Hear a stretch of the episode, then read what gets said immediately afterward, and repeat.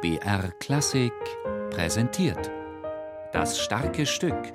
Musiker erklären Meisterwerke.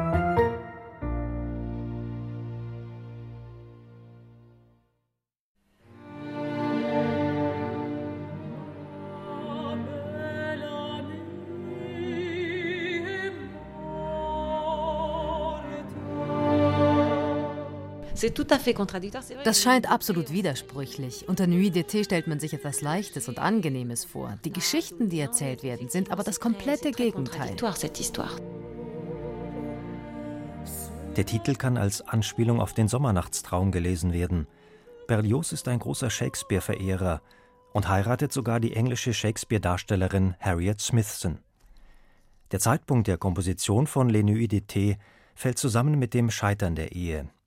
Und obwohl Berlioz selbst vieles im Unklaren lässt über die Bedeutung des Titels und die Entstehung dieser sechs Lieder, hat sie die Nachwelt als das künstlerische Zugrabetragen seiner einstmals glühenden Liebe zu Harriet gedeutet.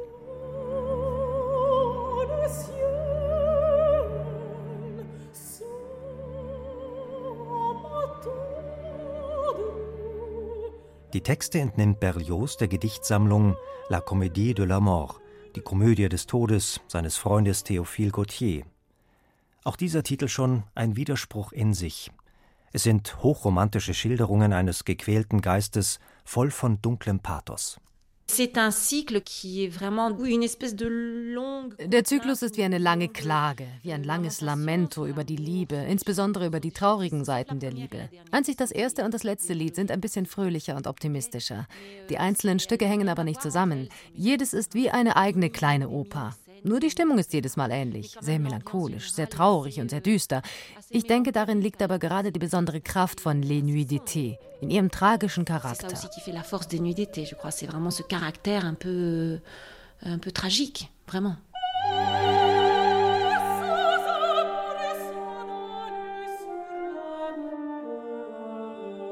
Es waren ursprünglich Klavierlieder, die Berlioz später orchestriert.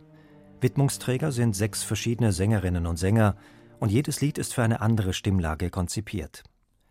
Erst mit der Zeit wird es für zyklische Aufführungen Usus, dass sie nur von einer Sängerin gesungen werden.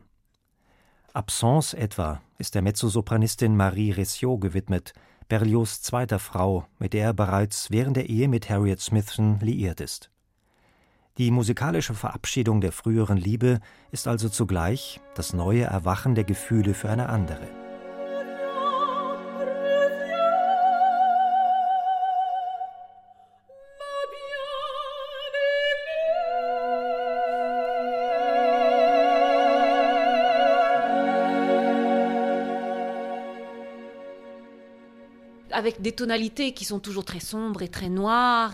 Durch dunkle, fast schwarze Klangfarben schafft Berlioz diese tragische Atmosphäre und durch große, lange Phrasen. Für die Sänger ist das die Hölle, weil so etwas immer sehr schwierig zu singen ist, gerade auf Französisch. Aber die Texte sind fantastisch. In diesen traurigen, schwarzen Texten gibt es kaum Farbe und Licht. Oui, très triste, c'est très noir, très sombre et très. Euh, il n'y a pas beaucoup de couleurs et pas beaucoup de lumière. Am Anfang jedoch steht ein Tanzlied, das den Frühling preist, in schwebenden Achtelstaccati, Villanelle.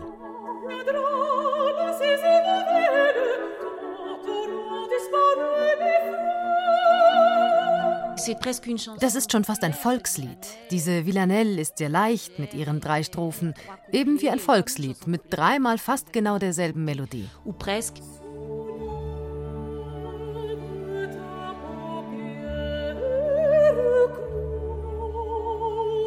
Das zweite Lied, Le Spectre de la Rose, ist die Traumerzählung einer Blume, die am Busen einer Frau verwelkt ist.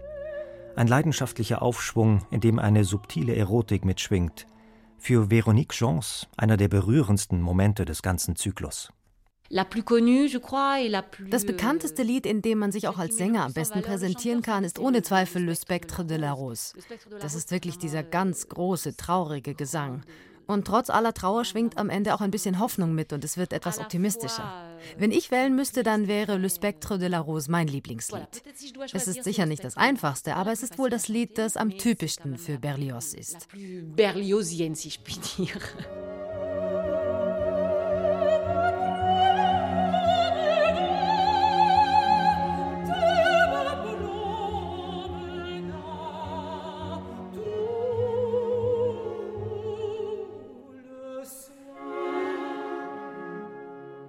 Auf den schwärmerischen Traum folgen eine fahle Totenklage in Sur-les-Lagunes, das von trügerischer Hoffnung erfüllte Herbeisehnen der fernen Geliebten in Absence und das geisterhafte Nachtstück Au Cimetière.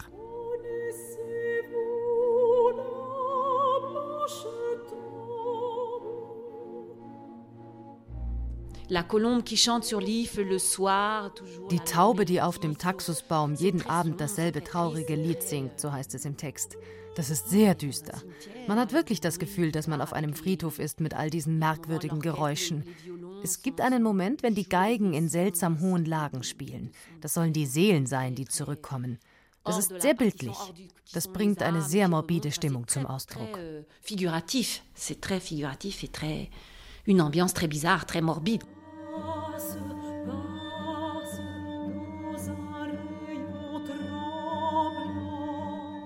Einzig der sanft schwingende Barcarolenrhythmus des letzten Liedes L'île inconnue suggeriert, dass alles Vorhergehende nur ein Traum gewesen sein könnte.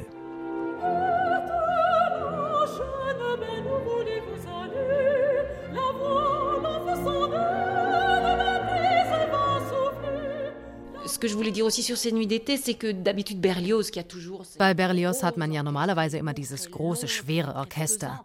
In Les Nuits d'été hat man es hingegen mit sehr intimen Stücken zu tun. Das Orchester ist sehr reduziert.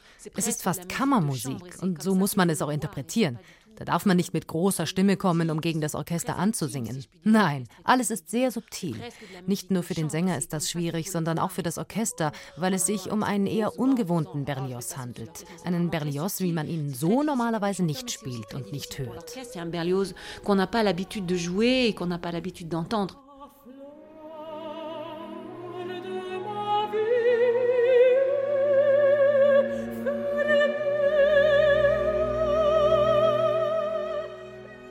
Nuits d'été begründet Berlioz Mitte des 19. Jahrhunderts die Gattung des Orchesterliedes, die in den Jahrzehnten danach immer populärer werden soll.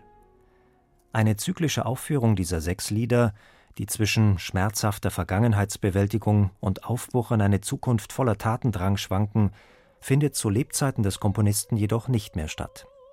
Ein weiteres der zahlreichen bislang ungelösten Rätsel um die Entstehung von Les Nuits d'été.